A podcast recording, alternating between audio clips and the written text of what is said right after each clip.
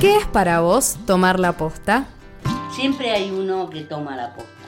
Pero no interesa lo que tomé yo la posta, sino a quién le paso la posta. Cuando la posta es difícil, digamos una tarea ingrata, seguirla. Esa fuerza existe en todo. Hay que buscarla, regarla como una plantita.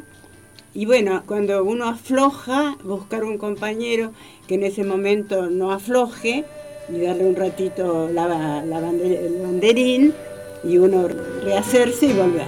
Pero bueno, lo que siempre decimos es que nuestros hijos ahora son ustedes, los jóvenes. Entonces son los que tienen que seguir la lucha. Son jóvenes y tomen en serio la posta. Tomar la posta implica una generación que se prepare para desplazar a la generación anterior, para decirle, muchachos, gracias por todo lo que hicieron, pero de acá más, vamos nosotros. Eh, tomar la posta es justamente tomar la posta, ¿viste? La posta en una carrera de posta es, eh, vos vas corriendo y le entregas al que viene atrás el pergamino famoso ese y, el otro sigue corriendo. bueno, eso es, eso es entregar la posta. Que ustedes reciban el pergamino de una posta, si hay algo que corregir, vayan formándose o vayan enterándose de lo que es la historia, cómo se manejó la historia en derechos humanos. Tomar la posta el programa de los jóvenes por la memoria, por la 105.7, Radio Comunidad Enrique Angelelli.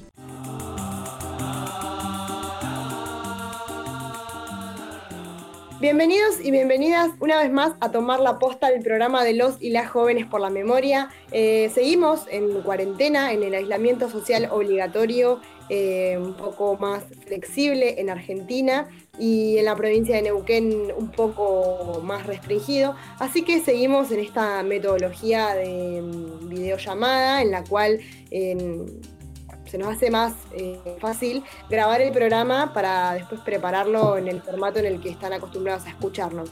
Así que, como ya dije, no estoy sola, estoy con todos mis compas de Tomar la Posta.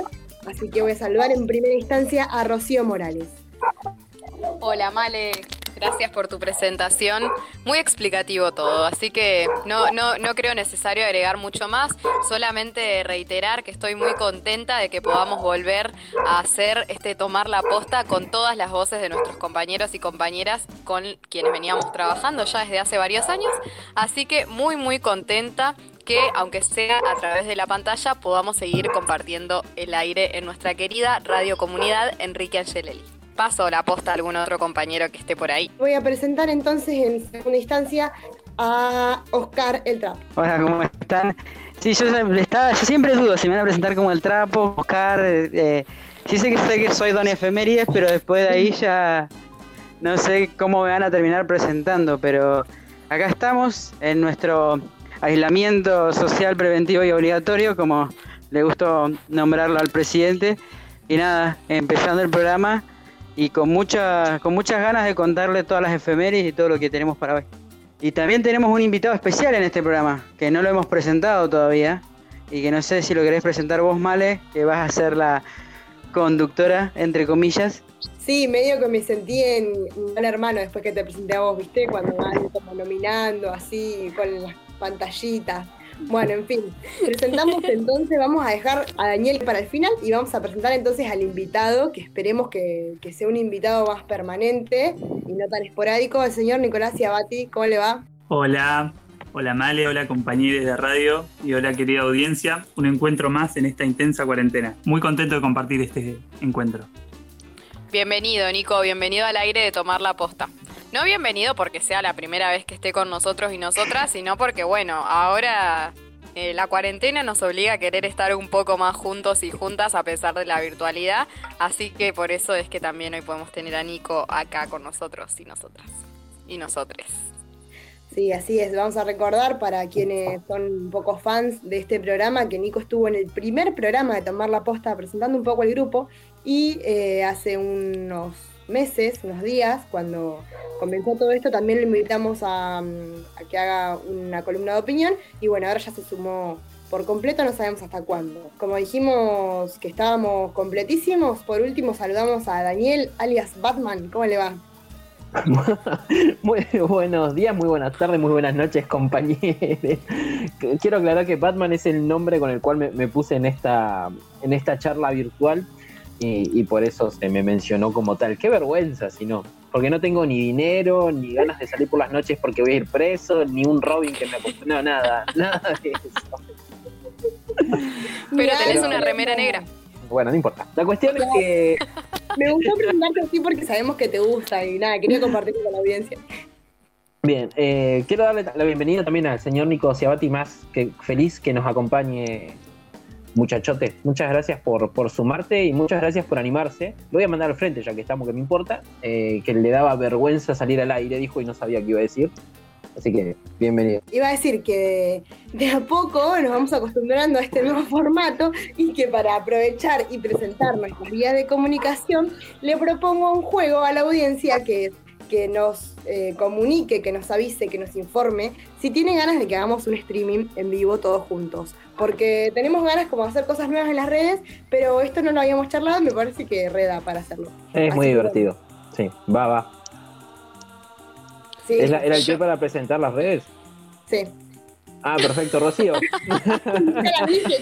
yo, bueno, esto lo puedo. No, no, yo, quiero decir que me quedé así como un poco impactada. Eh, voto positivo.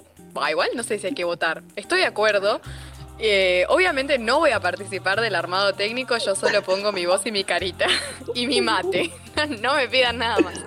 Pero sí, acepto. Mi me encanta. ser no negativo, no positivo, me parece. Ay, no, no, no, no, por favor. No, no me hagan decir cosas al aire que no quiero decir. Por favor, se los pido. Pero bueno, para seguir adelante con este tomar la posta en plan cuarentena, les comunicamos que pueden seguir contactándose con nosotros y nosotras a través de nuestras redes sociales, Facebook e Instagram.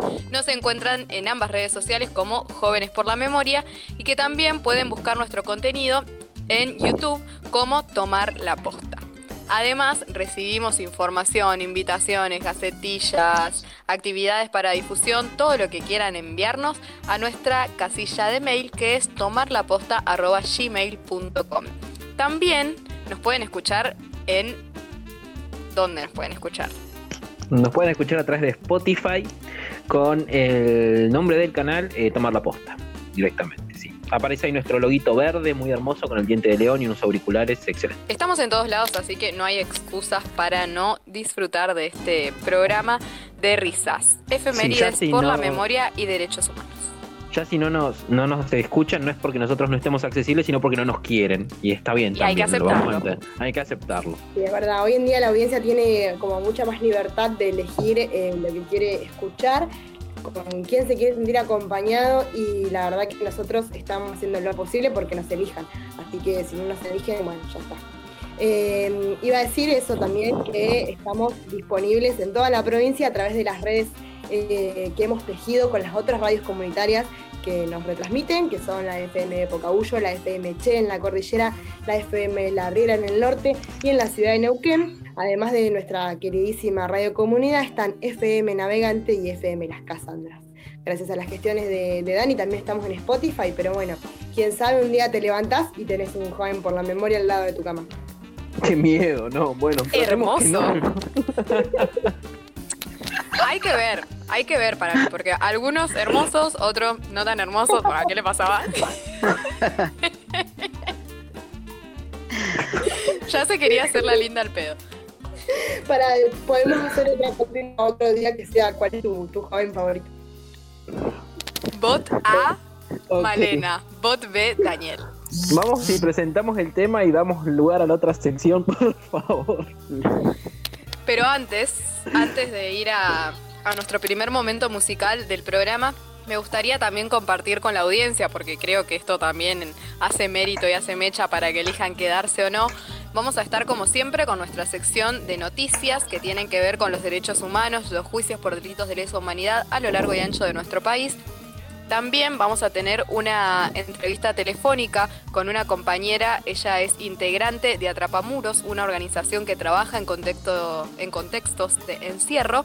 Vamos a estar compartiendo con ella cómo es que, que, se viene trabajando, cómo son o cuál es la realidad, por así decirlo, de las cárceles de la provincia de Buenos Aires Y también vamos a tener alguna opinión o alguna reflexión de otros compañeros que han transitado el contexto de encierro y que hoy por hoy han logrado su reinserción laboral a través del trabajo cooperativista, integrantes del MTE Liberados, Movimiento de Trabajadores Excluidos. Muchísima información y además, como siempre, nuestras efemérides por la memoria de la mano de nuestro querido Oscar Trapo Marichelar. Bueno, sin más preámbulos, pasamos al primer momento musical del programa. Vamos a escuchar a Simona, una artista joven de la ciudad de Mendoza que de a poco se va haciendo conocida con su canción Bali.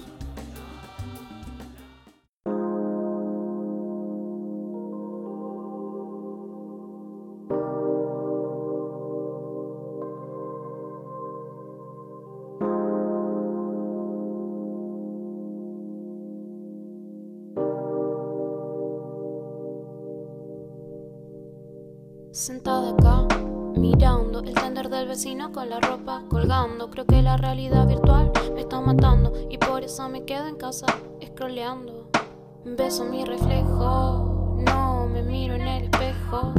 Siento todo lo que dejo, siento todo lo que dejo.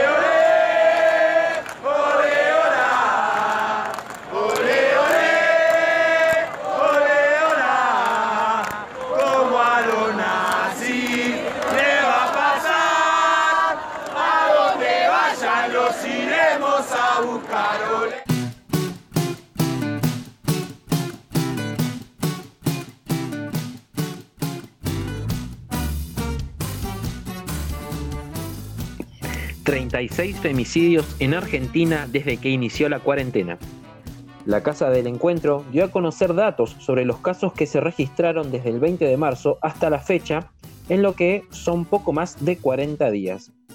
El Observatorio de Femicidios, Adriana Mari Zambrano, de la mencionada Asociación Civil, reveló los datos que se registraron desde que se inició el aislamiento social preventivo y obligatorio. Son 36 mujeres asesinadas según los números oficiales presentados en un comunicado. Según expresaron en redes sociales, el objetivo de la información es visibilizar que la violencia de género aumenta en la convivencia obligada, siendo la vivienda el lugar más inseguro. Mostramos nuestra preocupación por las cifras alarmantes que revelamos a diario y destacamos la importancia de que el comité de crisis esté integrado por el Ministerio de Mujeres, Géneros y Diversidad, expresaron. Desde la Casa del Encuentro aseguran que este pedido se da dentro de lo que se considera asistencia integral, entendiendo que la violencia de género puede perpetuarse y hasta ser identificada como violencia institucional si el Estado no tiene la capacidad de evaluar todas sus aristas. Recordamos que para todas aquellas personas que estén sufriendo violencia de género pueden comunicarse inmediatamente al 148 en toda la provincia del Neuquén.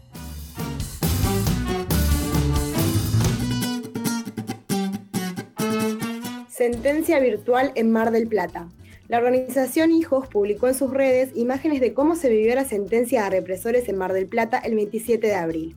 Los resultados de la misma fueron perpetua para Allende, Tocalino, Ascurra, Blanco, Arrillaga, Castro, Guiñazú, Lodigiani, Robio, Ortiz, Frías, Nicolás, Blanco, Ascarate, Bonani, Pagano, Siepe, Vignones, Vega, Reset, Suárez, Pavón, Cerruti, Gronda, Weinstein, Davis y Pizarro. 25 años a Mosqueda, 22 años a Silva, 12 años a Gómez Centurión, 10 años a Martigarro y a Parola, 7 años y 6 meses para Mancilla y 7 años para Ayero. Quedaron absueltos en esta sentencia Solá, Barrientos, Cortés, Carrasco y Rincón. Casación beneficia al genocida Marcelo Curtó. Desde la Sala 2 de la Cámara Federal de Casación Penal, los jueces Carlos Maiquez y Guillermo Jacobuzzi fallaron que el Tribunal Oral y Federal número 4 de San Martín, a cargo de la causa contraofensiva, vuelva a resolver sobre el beneficio pedido por el genocida Curtó para irse a su casa. El ex jefe de inteligencia de la primera sección del destacamento de inteligencia 201 de Campo de Mayo está siendo juzgado por casi 100 casos de secuestro, torturas y homicidio. Ahora se espera una nueva decisión del Tribunal Oral Federal número 4. Marcelo Curtó estuvo prófugo hasta ser capturado en 2017. En el marco de la pandemia, alrededor de 20 genocidas ya fueron beneficiados por el Poder Judicial con la prisión domiciliaria benefician con prisión domiciliaria a Capdevila, uno de los parteros de la ESMA. El Tribunal Oral Federal 5 les cedió el arresto domiciliario por la pandemia del coronavirus al ex médico de la Armada, Carlos Capdevila, condenado por delitos de lesa humanidad cometidos en el centro clandestino de detención que funcionó en la ESMA durante la dictadura. El beneficio fue concedido por el juez Daniel Obligado por considerar que se encuentra entre los grupos de riesgo. Capdevila tiene 70 años, hipertensión arterial, cáncer de próstata y dificultades motrices, según explicaron fuentes judiciales. Capdevila está preso en el penal de Ceiza, condenado en tres causas por delitos de lesa humanidad. Recibió la pena de 20 años de prisión en 2011 por secuestros y las torturas contra cuatro personas. En 2015 fue condenado por 10 años en su rol en la apropiación del bebé de Orlando Ruiz y Silvana Dameri. En 2017 fue nuevamente condenado a 15 años de prisión en la megacausa ESMA, como coautor de secuestros de torturas y dos casos de apropiación. Una patota agredió al Love Bonuleo en Bariloche. El 29 de abril, alrededor de las 13 horas, se conoció que en el territorio mapuche de la Lof Buenuleo, una patota de Frederich y Sánchez atacaron a familias mapuche. Allí hubo una persona herida y también niñes golpeados. Desde el colectivo PU, Pichique, Coyoique, se solicitó el apoyo ya que la fiscalía se negaba a intervenir. Mariana Schifrin, la abogada de la comunidad Buenuleo, denunció que la fiscalía no quiso intervenir y que la policía estuvo con los supuestos dueños del territorio agrediendo también a la familia de la comunidad.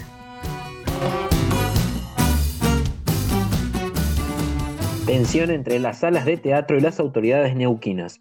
Pablo Don Giovanni, diputado nacional por el MPN y presidente de la Fundación Banco Provincia, realizó una transmisión en vivo junto al ministro de las Culturas Marcelo Fox Colona. Los y las teatristas comenzaron a reclamar en los comentarios el pago del plan contingencia, por lo que cerraron los comentarios en la transmisión. Desde el ministerio aclararon que a partir del día 30 de abril se efectuaron ya los pagos.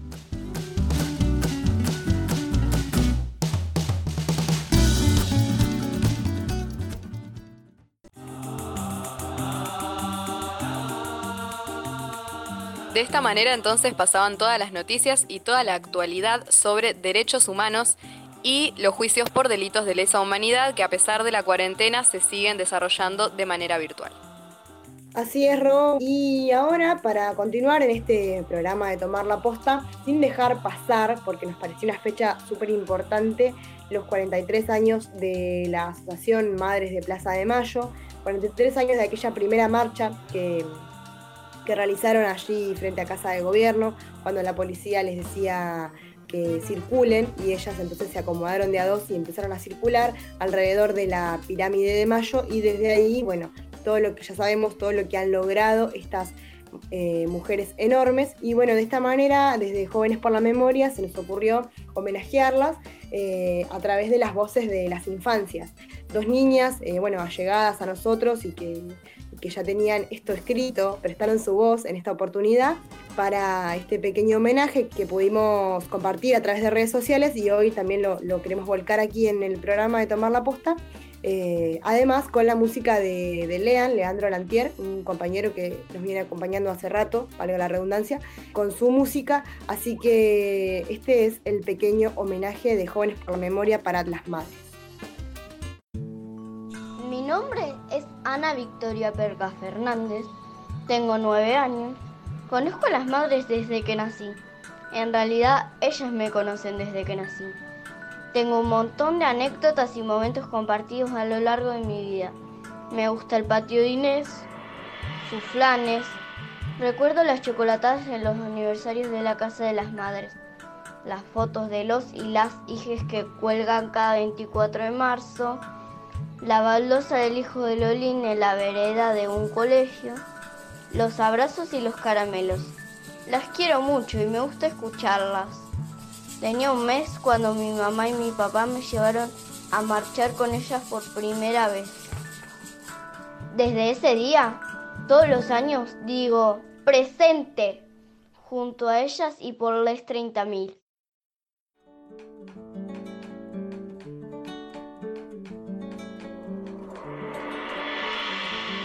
Para las madres de Plaza de Mayo. Cuando veo a las madres de Plaza de Mayo, pienso por un lado en la tortura, las desapariciones de las personas y el robo de bebés. En general el horror y por otro lado lo que ellas hicieron, marchar, salir a la calle, yo pienso que nunca se rindieron, que hicieron lo posible para cambiar la historia.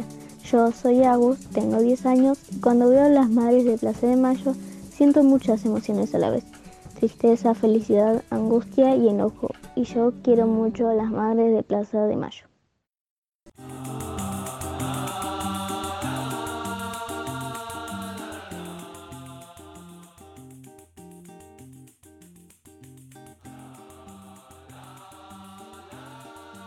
Este fue entonces el homenaje de Jóvenes por la Memoria para un nuevo aniversario de la Asociación Madres de Plaza de Mayo. Bueno, y antes de presentar la entrevista, la charla que estuvimos teniendo con la gente de Atrapamuros y adentrarnos un poco más en el tema de las cárceles, del que tanto se habló esta semana en los medios, vamos a escuchar la canción Prisioneros del Estado del grupo Potro Taino.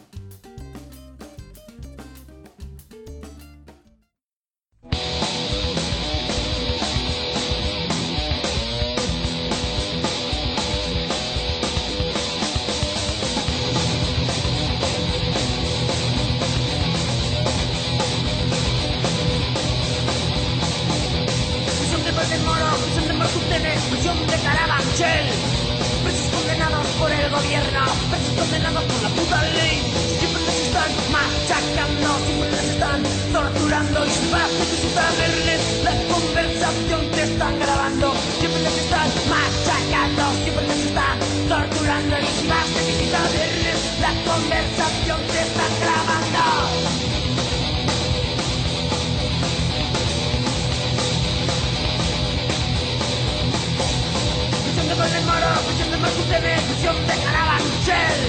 Presos impulsados por el gobierno, presos impulsados por la puta ley. Ahí están los familiares deseando de ver a sus hijos y el puto gobierno haciendo lo posible para que esto no sea así. Ahí están los familiares deseando de ver a sus hijos y el puto gobierno haciendo lo posible para que esto no sea así.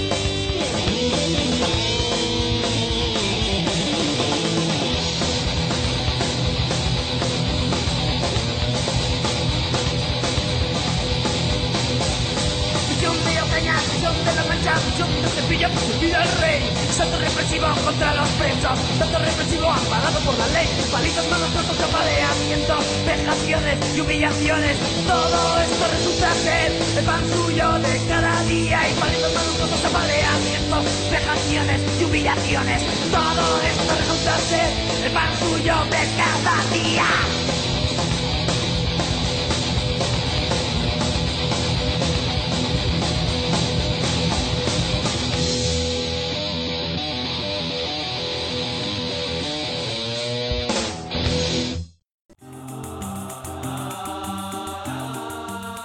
Estamos en un nuevo bloque aquí en Tomar la Posta. Vamos a dar lugar a nuestra entrevista de esta edición. Teniendo en cuenta lo que ha sido de conocimiento público, la situación de las cárceles a nivel país, más que nada centralizadas en la provincia de Buenos Aires, vamos a hablar con Malena García. Ella es comunicadora y, e integrante de la organización Atrapamuros y nos va a explicar bueno, cómo es que ellos trabajan con su organización y cómo también ven la situación de las cárceles en esta provincia. Muy buenos días, muy buenas tardes, muy buenas noches, Malena. Daniel te saluda. Hola Daniel, ¿cómo estás? Bueno, primero que nada, muchas gracias por el espacio. Bueno, la organización Atrapamuros es una organización que surgió en el año 2009. Empezamos haciendo en realidad eh, apoyo universitario a las carreras universitarias de Sociología e Historia. Y así este trabajo fue creciendo y también empezando a trabajar con población que, que, bueno, que no llegaba a la universidad, que por ahí estaba en otros niveles educativos. Eh, y comenzamos a hacer eh, talleres de educación popular en distintas cárceles del Radio de la Plata. Actualmente eh, realizamos talleres de educación popular de distintas temáticas en seis unidades penales del Radio de la Plata eh, y también comenzamos a trabajar hace unos años, eh, hace unos años con, con también compañeros liberados que están saliendo en libertad y em- estamos em- empezando a vincularnos un poco con eso a través del cooperativismo y la economía popular.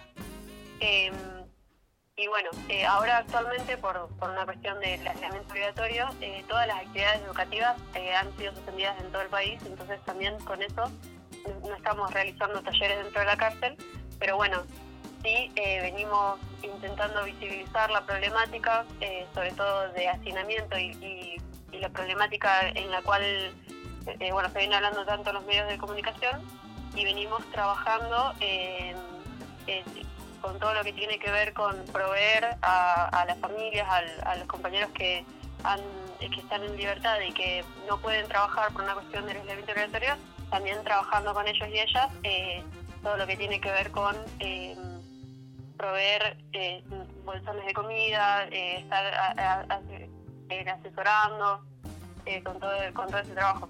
La primera pregunta puntualmente con respecto al, al tema sería, eh, ¿cómo, ¿cómo ven ustedes la situación de las cárceles actualmente? Eh, bueno, primero que nada hay que decir que la situación de las cárceles eh, tiene que ver con una problemática estructural que no significa que sea culpa de este gobierno ni del anterior, sino que estamos hablando de décadas de profundización de la sobrepoblación, que es una de las problemáticas principales de las cárceles, eh, que tiene que ver con muchos factores. Tiene que ver con que en la provincia de Bu- de Buenos Aires, por ejemplo, eh, sistemáticamente se ha declarado la emergencia de seguridad, lo cual permite, eh, por ejemplo, encarcelar personas en comisarías cuando eso en realidad está prohibido, permite eh, encarcelar muchas personas en la modalidad de prisión preventiva, que en las cárceles bonaerenses llega a ser casi el 60% de población que está detenida bajo esta modalidad, que significa que son eh, personas que se encuentran privadas de la libertad sin que todavía tengan sentencia firme, o sea que en la práctica todavía no se ha eh, confirmado que hayan cometido el delito del cual se los acusa. Y también tiene que ver con que eh, producto de este, estos sentidos que se fomentan desde los medios de comunicación, principalmente asociados a la inseguridad como sinónimo de delito callejero o de que alguien por ahí te robe el celular en la calle, ¿no? Como esa, esa construcción de la inseguridad eh, vinculada al delito callejero hace que eh, se ha aumentado mucho la exposición de policía en el espacio público y eh, de esa manera, lógicamente, por una cuestión matemática, te diría, aumentan las detenciones. O sea, los, policías, digamos, tienen se les asigna esa responsabilidad de, detenciones como sinónimo de que estén haciendo bien su trabajo, entonces muchas veces eh, hay un montón de pibes y pibas que terminan detenidos por una cuestión de que también la policía tiene que rendir cuenta eh, al Ministerio de Justicia, digamos. Eh, todos esos factores hacen que hoy las cárceles estén sobrepobladas en un 100%. En el caso de Buenos Aires estamos hablando de aproximadamente eh, 45.000 detenidos y detenidas para 20.000 plazas, 21.000 plazas. Esos datos todos los años los recopila la Comisión por la Memoria de acá de Buenos Aires y esa sobrepoblación implica muchas cuestiones en la cotidianidad carcelaria. Por un lado, eh, implica que esas personas eh, no tengan directamente espacio para vivir y dormir, o sea, muchas veces en la, en la celda, por ahí duermen 10 personas en, donde deberían dormir 4. Eh, Eva Estrella en su momento, cuando ella estaba en el CEL, ahora está trabajando en en el sistema de responsabilidad penal juvenil, ella eh, decía algo que a mí me resultó muy gráfico cuando lo escuché, que decía que en algunas recorridas que hacían en cárceles se encontraban eh, pabellones tan hacinados que eh, cuando vos entrabas a esos pabellones tenías que, viste cuando entras en un colectivo que está muy lleno, que, que te vas haciendo lugar así entre las personas, bueno, así entraban a distintos pabellones en, en la provincia de Buenos Aires. Entonces, primero tiene que ver con eso, con el lugar para vivir y dormir, y después tiene que ver con eh, que por ser tantas las cantidades de personas, no todo el mundo puede, puede ir al, médico, o sea, no todo el mundo accede al sistema de salud, no hay suficiente cantidad de médicos ni de insumos para atender a todas esas personas, no hay cupos para estudiar, no hay cupos para trabajar. Eh, entonces, la cotidianidad en sí, la, sobrepoblación es una de las eh, razones que más violencia genera las cárceles por una cuestión de que la convivencia forzada con un montón de personas que no conoces se hace en esas condiciones también eh, tiene que ver con que la comida no alcanza para todas esas personas, entonces en la práctica se depende de que la familia te pueda llevar eh, insumos para cocinar. Y bueno, y en el caso de, la pandemia, eh, lo que venimos viendo es que la pandemia hizo estallar a la precariedad de la sociedad en todas sus formas, no es solamente en las cárceles, también, por ejemplo, lo mismo se está viendo ahora en la Villa 31, donde ayer se confirmó una primera muerte por, por coronavirus, entonces eh, lo que ha pasado es que la pandemia puso esto de relieve, pero en realidad tiene que ver con este problema estructural que hace que en la práctica sea muy difícil eh, seguir las recomendaciones del Ministerio de Salud de lavado de manos y de ventilación de espacios, porque eh, bueno, es, muy difícil aplicarlo en, un lugar tan hacinado como la cárcel.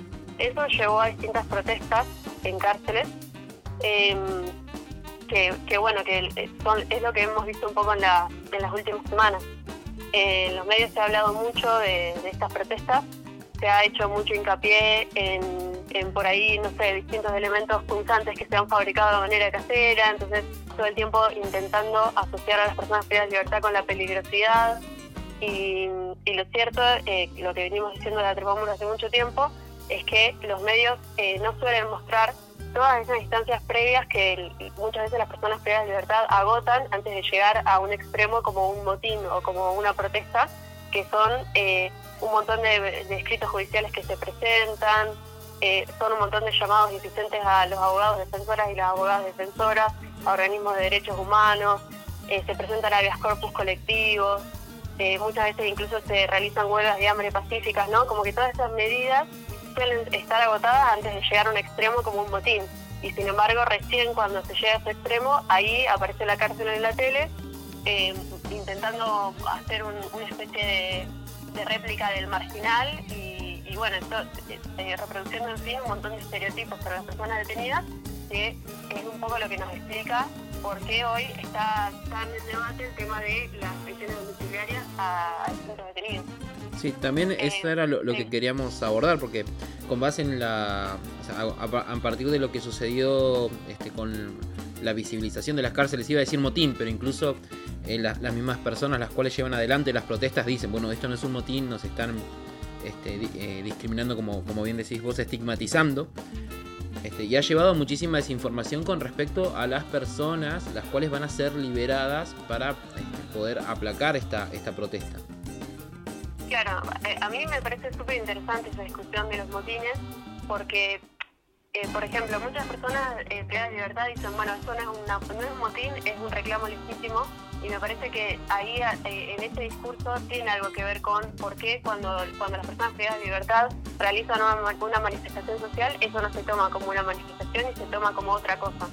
Em, y me parece que, que tiene que ver un montón con eso. Tiene que ver con que en Argentina históricamente la protesta social fue criminalizada y entonces obviamente en la- las cárceles no van a ser la excepción. O sea, vivimos en una sociedad donde eh, por ahí un piquete pidiendo determinadas mejoras sociales para un barrio humilde o por ahí una manifestación feminista eh, peleando para que no haya más femicidios o para visibilizar determinadas cuestiones es criminalizada y se pone en debate, bueno, yo quiero llegar a mi trabajo y no puedo llegar y tengo que dar una vuelta de 10 cuadras porque está cortada la calle, tiene que ver con, con esa criminalización de la protesta y que en el caso de las cárceles se va a sumar con el, el estereotipo y la criminalización en sí de personas que han cometido un delito. Entonces ahí eh, es- estamos muy lejos de poder eh, tomar esos, esos motines o esas protestas como formas legítimas de reclamo que en las cárceles hay que decir que no son lugares donde los presos y las presas tengan derecho a opinar, a proponer sobre la situación en, la que están viviendo. O sea, no, hay mecanismos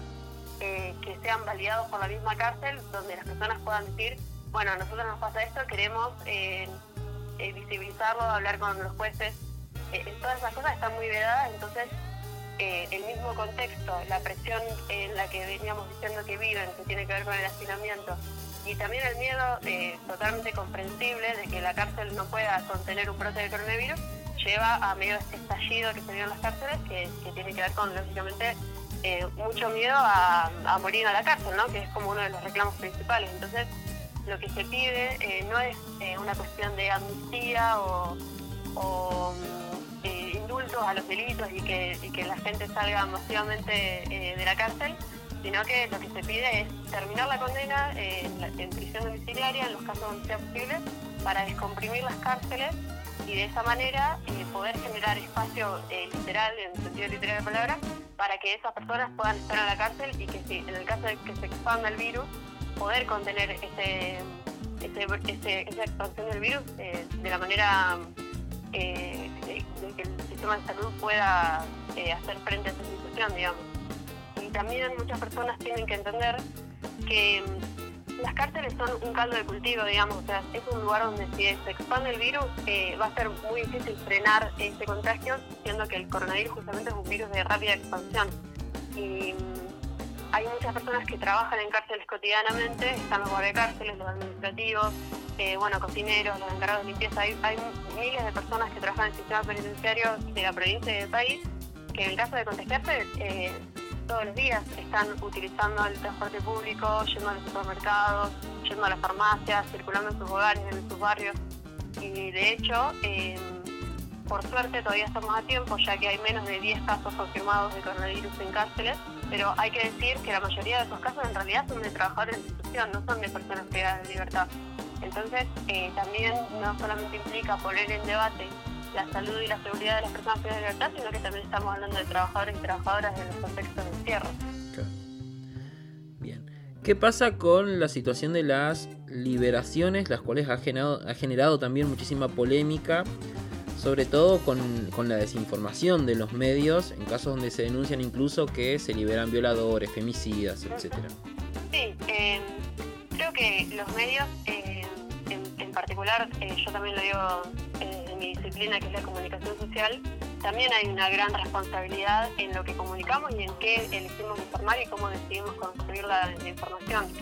Porque primero que el- creo que el error principal es eh, la confusión de, de libertades eh, o de liberaciones con prisión domiciliaria, que en realidad el- es lo que ha, es lo que propone el, el fallo del Tribunal de Casación Bonaerense, donde se propone eh, se resolvió un habeas corpus presentado por 19 defensores oficiales y, eh, en esa resolución se propone la domiciliaria para eh, personas que forman parte de los grupos de riesgo, eh, que son personas mayores de 65 años, mujeres embarazadas o mujeres que convivan con sus hijos e hijas dentro de la cárcel, que en la cárcel se puede convivir hasta los 4 años de edad.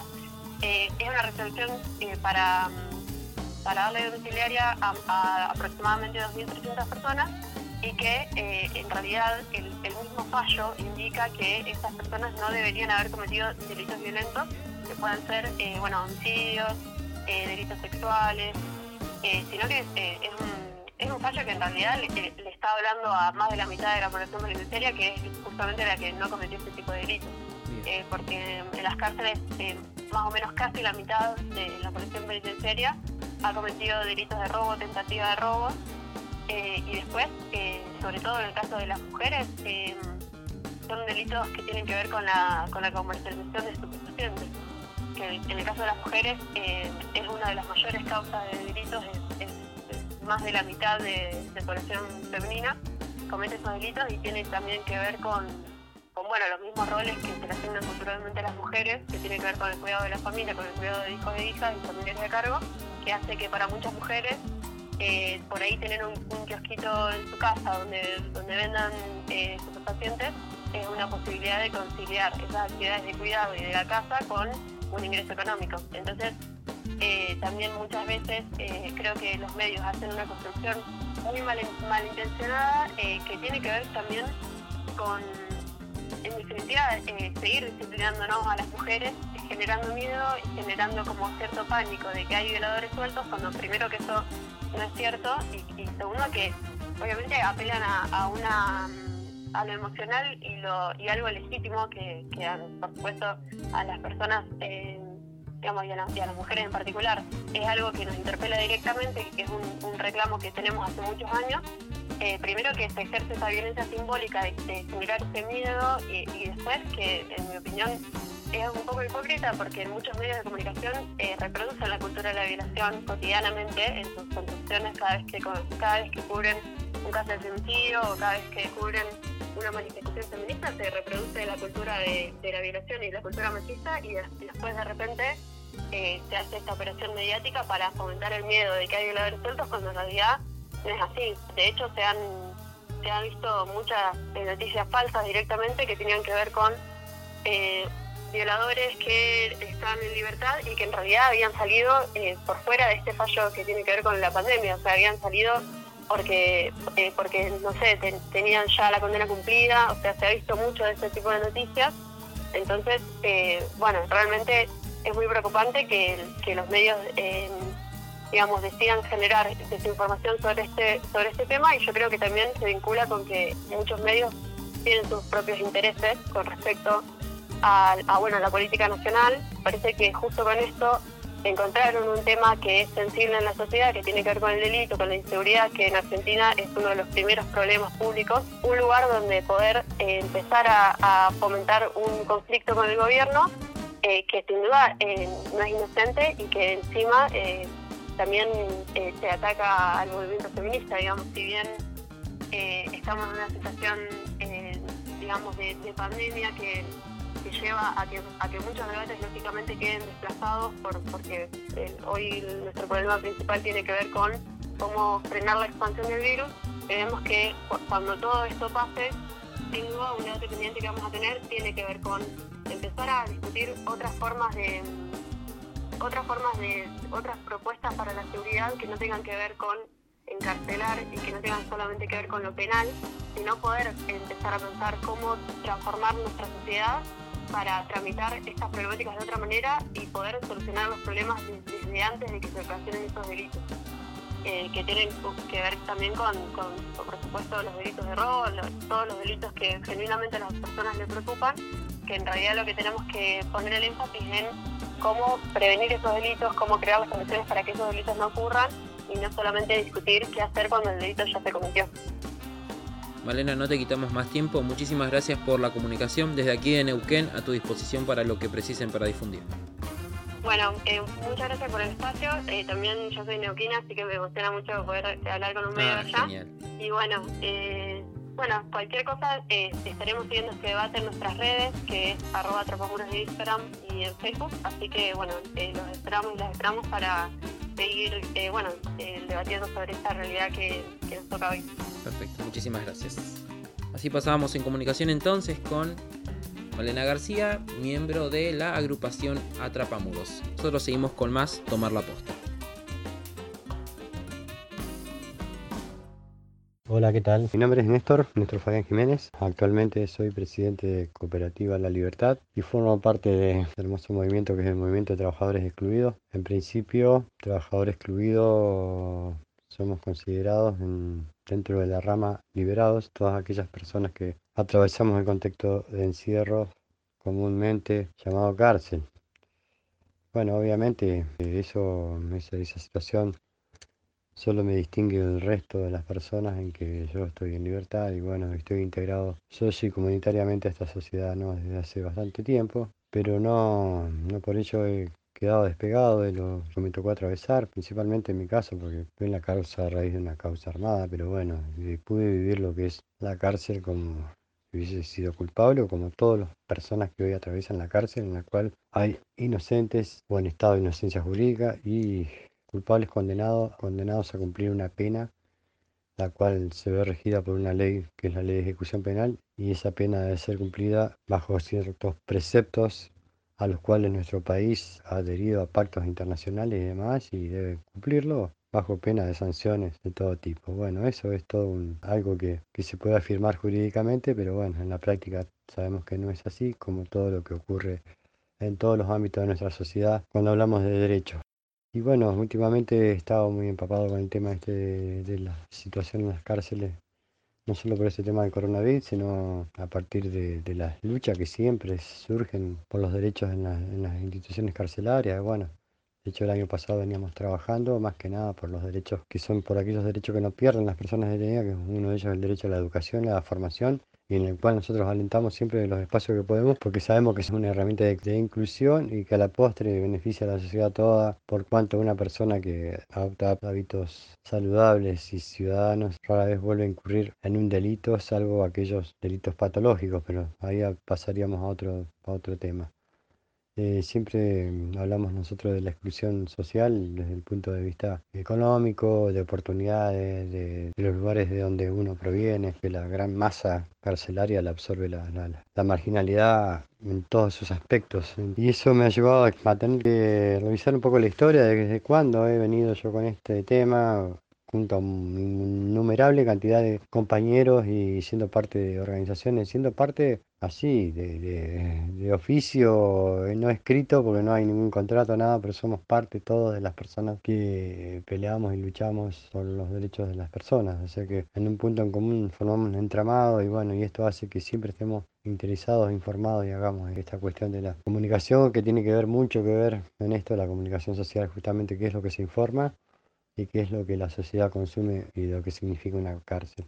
Estaba viendo acá un artículo del 17 de octubre del 94, mm, en Diario Río Negro, años, años hace, dice, los presos de Roca no quieren hacer más motines. Sí, es una nota que nos hicieron hace muchos años en las cuales empezaba un proceso de pacificación en, en las cárceles rionegrinas a fin de poder eh, obtener nuestros reclamos y nuestros derechos por la vía que corresponde, pacífica y la que realmente la sociedad espera ciudadanos que están todos los días diciendo que ellos no son bestias, ni esto ni lo otro, y bueno, ocurre que en las cárceles está, estamos a veces o están eh, gobernadas por personas violentas y no necesariamente tienen que ser presos, pueden ser los mismos, los mismos que los cuidan, así que bueno, eso es un gran imperio dentro de la cárcel, la violencia, y bueno, en ese entonces un proceso pacificador que desde el 94 al 96, no lo voy a decir en esta nota, pero bueno, diría que obtuvo muchas, muchas, muchas reivindicaciones sociales para los detenidos, como fue la obtención de teléfono en aquellos años, poder tener visitas íntimas, poder acceder a la educación y bueno, poder compartir espacios saludables junto a sus hijos y todos familiares y que todo sea sociable y no un lugar de tortura, de muerte y de marginalidad aún más potenciada. Obviamente en aquellos años las luchas, las luchas no todas, las luchas por la paz convienen a todos, a todos. Y bueno, luego de un año y medio lo único que pudimos obtener, luego de varios fallos judiciales que nos dieron la razón y intervención de defensor del pueblo de la nación y otras cuestiones, nunca pudimos arribar a lo que realmente queríamos, era que se institucionalice las buenas prácticas penitenciarias como forma de, de tratamiento a las personas dignas y bueno, nunca lo pudimos lograr. El poder siempre manda, como dice la canción, hasta que mataron a nuestro compañero en el año 96 y bueno, todo se vino en el caos. Esto me trajo a la memoria lo que está ocurriendo actualmente y lo que ocurrió y ya viene ocurriendo con los reclamos en las cárceles y en donde ya hubieron seis muertes en, en Paraná, hubo- no, no tengo contabilizado mucho, pero las muertes violentas y no violentas se ven en las cárceles a diario. Las violentas son las peores y bueno, y allá en Río Negro hubo violencia. En uno de los pabellones hubieron heridos, justamente con compañeros que están en la representación en esta lucha, en la comunicación con el afuera y con la coordinación para poder llegar a mesas de diálogo, a intervenciones no, no punitivas para solución de conflictos. Bueno, ocurre que bueno, el Estado, como siempre, nunca escuchó nuestras, nuestras recomendaciones, las recomendaciones de las organizaciones sociales, las recomendaciones del Mecanismo Nacional contra la Tortura, las recomendaciones del Observatorio de Derechos Humanos, de las distintas agrupaciones, personas eh, jurídicas y no jurídicas que les vienen advirtiendo al Estado que esta situación, no solo la de la pandemia, sino la que ya trae de arrastre las cárceles, lo único que está trayendo es violencia y más violencia y, y bueno, y esto no, no va a llegar a buen puerto. Así que bueno, mi preocupación principalmente tiene que ver con esto. En el tapete está la liberación de presos en forma indiscriminada. También hay mucha falsa noticia en eso, no están así. En realidad lo que se pide es la que se descompriman las cárceles para que tengan capacidad de alojamiento en- en cuando llegue el pico máximo de la pandemia, poder asistir a todas las personas que estén alojadas allí pero bueno, lo único que se viene pidiendo es que esas condiciones sean dignas y que nadie muera, o que puedan ser contenidas la mayor posible, y que la única forma de descomprimir las cárceles es liberando a las personas que están por delitos menores, que les falta muy poco tiempo, las que ya transitaron un largo tiempo, ya han demostrado su integración social, ¿no? Y obviamente que son muchas, no crean que las cárceles están llenas de, de lobos feroces y todo eso que vende la televisión, porque no, porque cada ser humano que tenga una madre, un hijo, un padre, un hermano, lo contenga, va a tener una razón por la cual vivir y seguir adelante. Ahora, en esas condiciones de indignidad, la- las fieras pueden salirte del cuerpo, ¿no? Como le pasa a cualquiera, en la opresión, en el hacinamiento, en el golpe, bueno. Entonces, bueno, de ahí se agarra la opinión pública para decir que no, que son insalvables. A mí me parece una- realmente una locura como ciudadanos, parte de una sociedad y que los organismos y no, no digamos, no marquemos de decir nosotros no estamos, no estamos de ese lado, del lado de que deseamos la muerte, de que mueran las lacras o que mueran no, porque yo creo que no, no, no es, eh, no es bueno, no es bueno, no es correcto, tampoco promover ese tipo de violencias sociales, porque si no, ¿en qué nos convertimos? El tema de cárcel es una, una cuestión que compromete a muchos sectores sociales, aunque parezca que no, pero es una problemática muy amplia, inclusive una problemática en la que deberían hacerse cargo todos los ministerios, eh, tienen que ver con las cárceles. El Ministerio de Trabajo, el Ministerio de Seguridad Social, el Ministerio de Salud, no solo el Ministerio de Seguridad y el Ministerio de Justicia, son todos los ministerios que deberían tener intervención sobre las cárceles para que realmente se pudieran hacer trabajos sociales complejos y efectivos a fin de brindarle a la ciudadanía o que la ciudadanía en su conjunto pueda decir, bueno, al menos como dicen todos, valió la pena este proceso, no sé, inclusive que pasó por ese proceso mismo. Decir, bueno, no volveré por tal o cual cosa porque no sería ingrato si con la sociedad si yo volviera. Pero bueno, hoy salen los pibes eh, con otra mentalidad. O sea, no, no- no hay nada que agradecerle a la sociedad eh, cuando alguien sale de la cárcel y una sociedad estuvo pidiendo que él muera y que sea torturado y que sea sometido a vejámenes y otras cuestiones. Así que es simplemente eso. Ojalá que todo pueda pacificarse. realmente los que deben ocuparse de estas cuestiones le pongan seriedad y se, bueno, y se actualicen se informen, que recurran realmente a las personas que, que conocemos la problemática y para poder inclusive llevar adelante acciones para poder ayudar en este sentido.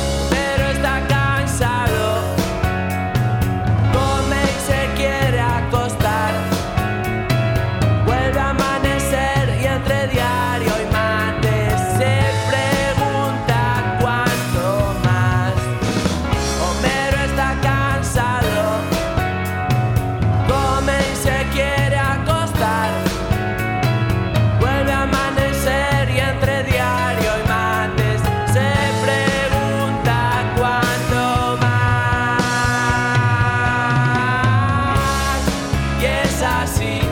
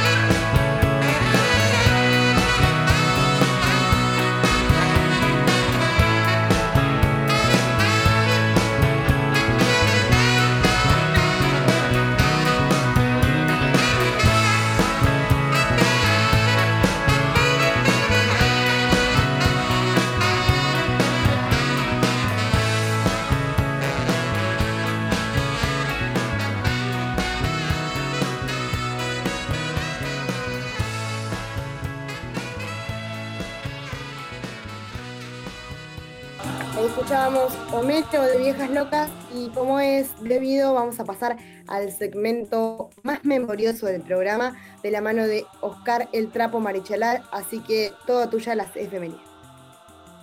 Bueno, y este es un programa que es importante, o por lo menos para mí lo es, ya que tocamos un tema, un tema que creo que es de trascendencia para, y más en la situación que tenemos actualmente con el tema de la cuarentena, que es el primero de mayo de 1886 se instauraba, por decirlo así, una decisión del Partido Socialista Francés que va a ser homologada y, y- y expandida a lo largo de, la- de todo lo que es el, el- planeta, el primero de mayo como fecha de, reivindicación de los derechos de los trabajadores.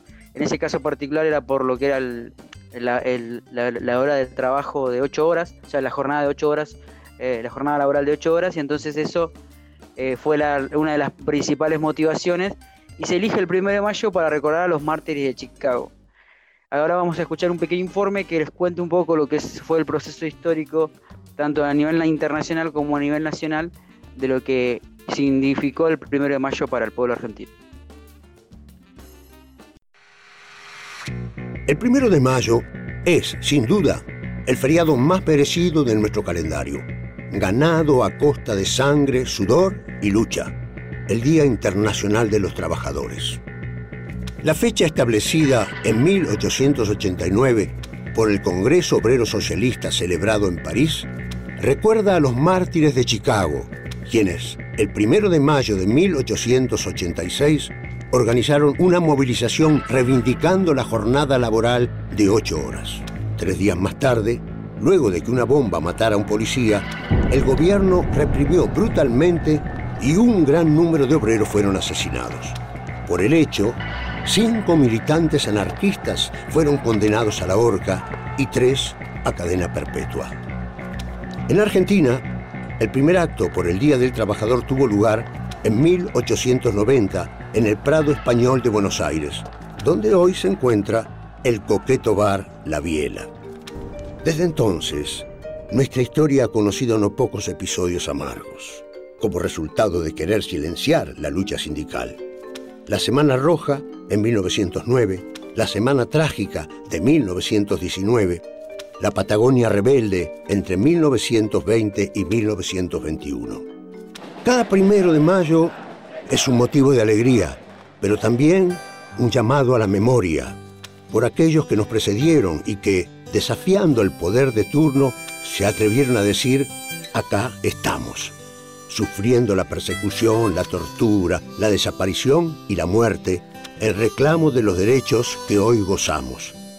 Nunca los olvidemos. Bueno, y por ahí quería agregar a lo que ya escuchamos el hecho de la importancia que tiene el primero de mayo en un contexto como el que estamos actualmente, donde muchos de los trabajos se han modificado, muchas alteraciones en lo que es el proceso de trabajo se han vivido y sobre todo que mucha gente veníamos de una inflación que había llegado a los, dos dígitos a, finales del año pasado y esta situación va a ser claramente o va a implicar, implicar eh, claramente la generación de por ahí de distintos problemas a la hora de generar nuevos empleos y sobre todo se cree que va a haber un retroceso en lo que va a ser el empleo y que se puede elevar la desocupación en Argentina. En un contexto como el, como el que estamos y en un contexto en el cual eh, muchos derechos laborales se están viendo vulnerados, eh, creo que recordar el primero de mayo como una fecha de lucha y no solamente como un día feriado es importante para todos nosotros. También aprovechar para recordarlo como un día de lucha eh, en 1909, acá en la Argentina, había una manifestación anarquista en la Plaza Lorea, en, lo que era Buenos Aires en ese momento, encabezada por lo que era el movimiento anarquista, que va a ser brutalmente reprimida, y también tenemos un pequeño audio que nos recuerda lo que sucedió en aquella marcha. El primero de mayo de 1909 fueron convocados dos actos. A las 5 de la tarde debía comenzar la concentración organizada por los anarquistas en Plaza Lorea, hoy parte de Plaza Congreso. Poco antes de que empiecen a hablar los oradores, el jefe de policía en persona, coronel Ramón Falcón, dio la orden de disolver el acto. El escuadrón de seguridad atacó a caballo a la multitud, a sablazos y tiros de revólver, mientras los manifestantes se defendían con piedras y palos. Ocho obreros son asesinados y 40 resultan heridos, varios de ellos de gravedad. Algunos miles huyen. En el camino se encuentran con una columna de aproximadamente 20.000 personas. Era la convocatoria socialista. La noticia de la represión corrió de boca en boca. Una multitud, ahora engrosada por los anarquistas que llegaban de Plaza Lorea, marchó en absoluto silencio hasta Plaza Colón, con paños negros sobre las banderas rojas socialistas. Al llegar al lugar donde estaban levantadas las tribunas de lo que iba a ser el acto socialista, se propone la declaración de la huelga general por tiempo indefinido como desagravio a la clase obrera, ofendida en las víctimas de Plaza Lorea y para exigir la renuncia del jefe de policía el castigo de todos los responsables de la masacre. Se alzan decenas de miles de manos y la propuesta es aprobada por aclamación. El paro comienza de inmediato será total en la capital federal y con alta adhesión en el interior del país. Se cumple una semana de huelga general con la adhesión de 200.000 obreros. La ciudad es ocupada por el ejército para reforzar a una policía desbordada. Cientos de militantes gremiales y políticos, anarquistas y socialistas son encarcelados. Finalmente, el día 8 de mayo, el Comité Ejecutivo del Partido Socialista pacta con el gobierno, que libera a los presos y reabre los locales a cambio de levantar la huelga.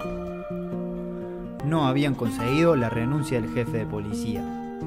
Seis meses después, el joven obrero anarquista Simón Radovisky le arroja una bomba al carruaje del jefe de policía Falcón, que muere en el. Y en otra efeméride, el 2 de mayo, pero de 1982, eh, era hundido el submarino, eh, era hundido por el submarino británico Conqueror, el crucero General Belgrano, provocando 323 muertes, la mitad de las muertes de lo que fueron los soldados argentinos durante el conflicto de la última eh, guerra de Malvinas. Y básicamente queríamos recordarlo primero para aprovechar a, volver a hablar de lo que es eh, la guerra de Malvinas y la importancia de tenerlo en la memoria, pero sobre todo porque en el 2007 se, habían, se desclasificaron documentos de lo que era el Servicio Secreto Británico, donde se reconoce por parte de lo que era en ese momento la primer ministra Margaret Thatcher que el hundimiento del, del Ara General Belgrano, el buque argentino, fue un movimiento que buscaba poner a la opinión pública del lado de lo que era eh, la posición británica en la guerra, ya que la opinión, la opinión pública hacia adentro de lo que era eh, Inglaterra era muy mala en función de la guerra y sobre todo en función de Margaret Thatcher.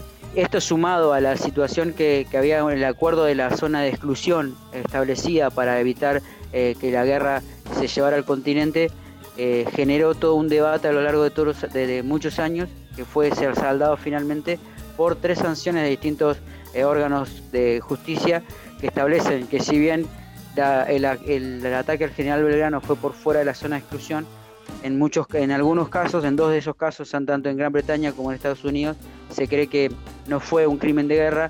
Y en el caso de la Haya plantea la necesidad de, establecer una, recuperación histórica sobre los hechos, ya que ambas posiciones son demasiado contradictorias y entonces obliga a Naciones Unidas a, en el marco de la que implica la resolución del conflicto por lo que es las Islas Malvinas, también implica un, trabajo conjunto en la resolución de lo que sería el, tema legal en relación al tema del hundimiento del Belgrano.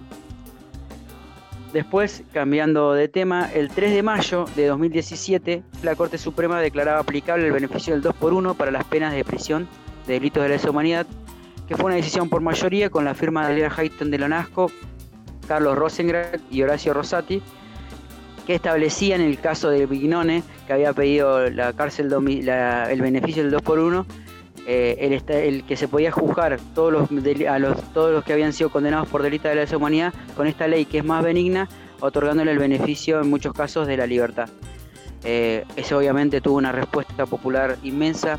Eh, en caso de Neuquén, las que encabezaron esa lucha fueron las Madres de Plaza de Mayo y los distintos organismos de derechos humanos, estuvimos todos en la calle, estuvo todo el pueblo argentino en la calle eh, reclamando porque no se aplicara el 2 por 1 en el caso de los genocidas.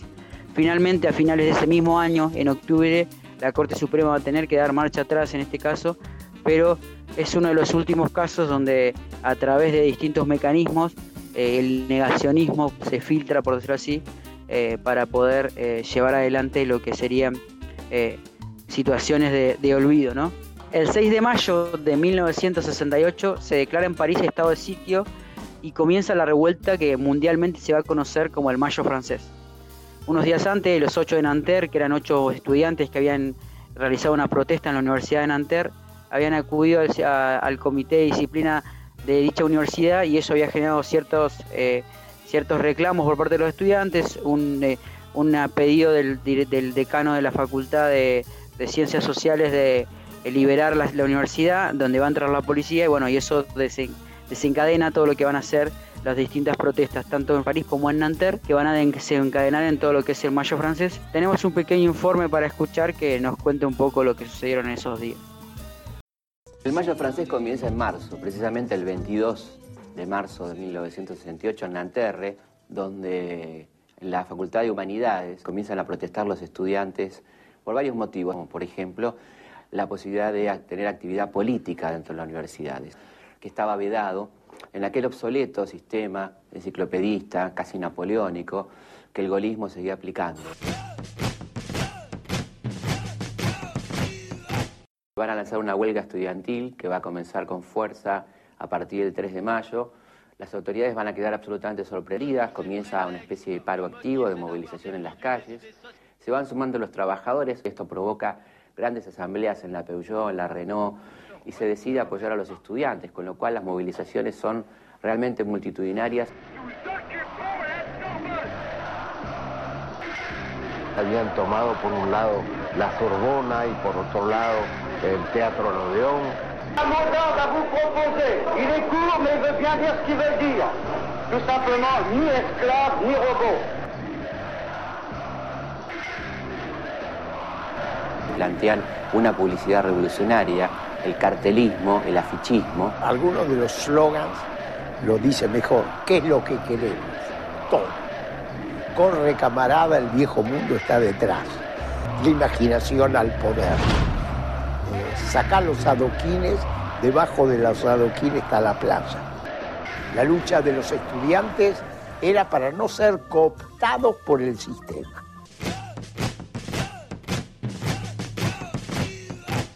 La rivalidad discursiva en ese momento eran entre los maoístas y los trotskistas. Y en el medio de los dos, en ese escenario, aparecían anarquistas. Anarquistas. Evidentemente la demora, la falta de acuerdo entre los estudiantes y obreros, entre los propios sectores estudiantiles, llevó a que terminara esencialmente en una revuelta callejera, amenazando a Francia con que venía la marea roja, que se venía el comunismo a París y al mundo. De Gaulle convoca un referéndum donde asusta a los franceses que le dan todo su apoyo y esto termina saliendo por derecha finalmente, ¿no? Y empieza a calmarse la cosa y todo vuelve más o menos a la normalidad. Fue una especie de gran aliciente y gran fuerza de apoyo a todo el espíritu de libertad y libertario que apareció después. Puso de relieve las contradicciones, falencias, eh, injusticias del sistema burgués. Je suis le dauphin de la place Dauphine et la place Blanche à mauvaise mine.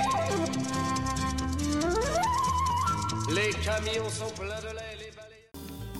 Otra de las efemérides que queríamos recordar es que el 7 de mayo de 1919 nacía en Los Toldos, Buenos Aires, María Eva Duarte, conocida como Evita, Eva Perón. Eh, eh, Cholita, como la llamaban sus hermanas, eh, vivió en una situación complicada en esos tiempos en Argentina, ya que al ser una hija extramatrimonial, por decirlo así, era considerada una bastarda y por ende tanto su padre como la familia de su padre no la reconocerían en el caso de su muerte. Ella contaba muchas veces que cuando el 8 de enero del 26 su padre Juan Duarte eh, fallecía, fueron con su madre Juana a, a- a- a lo que fueron los actos eh, funerarios y cuando entraron a lo que era la, la- la- la sala de sepelio, eh, la familia de Juan, de Juan Duarte, la familia legal de Juan Duarte y los, y los distintos integrantes de la familia los miraban con una cara como diciendo cómo se atrevían a estar ahí, qué hacían ahí. Entonces muchas veces eh, ella habló de esta, esta sensación de, de no sentirse parte de esto, de, de cómo atreverse, de por qué, de por qué ella está en cierto lugar.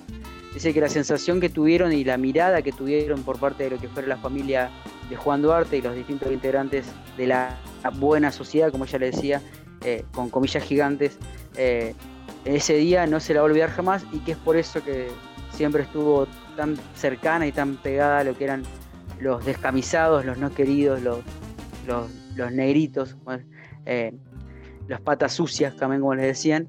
Me acordaba, Trapo, por ahí con lo que decías recién, de una parte de un libro de, de Vita donde hace justamente referencia, creo que es en el libro La razón de mi vida, donde hace referencia también a cómo esta gente bien o esta gente de la buena sociedad, como vos le decís, la, la miraba o, o, cómo la categorizaban debido a que ella se juntaba con los obreros y que estaba por ahí con el, con el pueblo, atendiendo los pedidos y las necesidades, digamos, de las mujeres de la patria, de los niños de la patria, y bueno, cómo por ahí le llamaban a eso descender.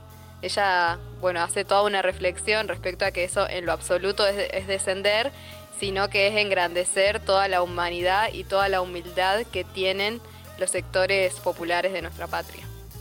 Bueno, y con esa reflexión que realmente me encantó, eh, la última efeméride que tenemos para este programa es también, volvamos a, podemos retomarlo con la ampliación de derechos, ya que el 9 de mayo, pero de 2012, el Poder Ejecutivo Nacional promulgó la Ley 26.743 de Identidad de Género, que otorgaba a todas las personas el derecho de adecuar toda su documentación al sexo, imagen o nombre de pila que desee sin necesidad de recurrir a la justicia. Tenemos un pequeño audio que nos cuenta la importancia y, y los alcances de la Ley de Identidad de Género. La Ley de Identidad de Género fue sancionada en 2012. Se entiende por identidad de género a la vivencia interna e individual del género tal como cada persona lo siente, la cual puede corresponder o no con el sexo asignado al momento del nacimiento, incluyendo la vivencia personal del cuerpo. La Ley de Identidad de Género establece el reconocimiento de toda persona su identidad, su libre desarrollo y género autopercibido, Además, un trato digno permitiendo que toda persona pueda cambiar su sexo, su nombre de pila e imagen. Puede involucrar la modificación de la apariencia en cuanto a la vestimenta, el modo de hablar y los modales. Y por otro lado, la transmisión al otro sexo, a través de medios farmacológicos y o quirúrgicos, siempre y cuando sea libremente escogido. Los requisitos para obtener estos beneficios son tener una edad mínima de 18 años, presentar ante el Registro Nacional de las Personas una solicitud para la modificación de la partida de nacimiento y el nuevo documento y expresar el nuevo nombre de pila elegido con el que se solicita inscribirse. En ningún caso será necesaria la intervención quirúrgica, terapias hormonales o tratamientos psicológicos. ¿Qué pasa con las niñas?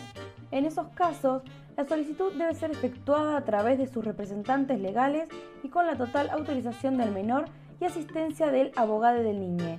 En caso de que sea imposible contar con la autorización de alguno de los representantes del menor, se podrá recurrir a la vía sumarísima para que los jueces lo resuelvan. Todos los trámites son gratuitos, personales y sin intervención de abogados o gestores. No se verán alterados la titularidad de los derechos y obligaciones jurídicas, las relaciones propias del derecho de familia y el derecho a la adopción se exige a todo sistema público de salud, ya sean estatales, privados o del subsistema de obras sociales, que garanticen en forma permanente los derechos que esta ley reconoce, incluidas en el plan médico obligatorio. La ley brinda un trato digno, tanto en ámbitos públicos o privados. Se deberá respetar la identidad de género adoptada por las personas que utilicen un nombre de pila distinto al consignado en su documento nacional de identidad. Desde el momento en que la ley de identidad de género fue sancionada, ninguna norma, reglamentación o procedimiento podrá limitar, restringir, excluir o suprimir el ejercicio del derecho a la identidad de género de las personas.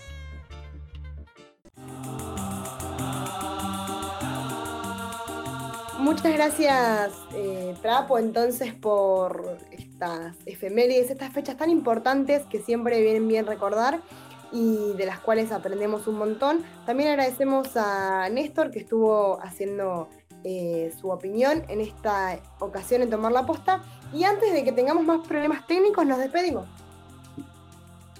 Nos vamos a Chao. Será entonces hasta el próximo programa de Tomar la Posta. Adiós.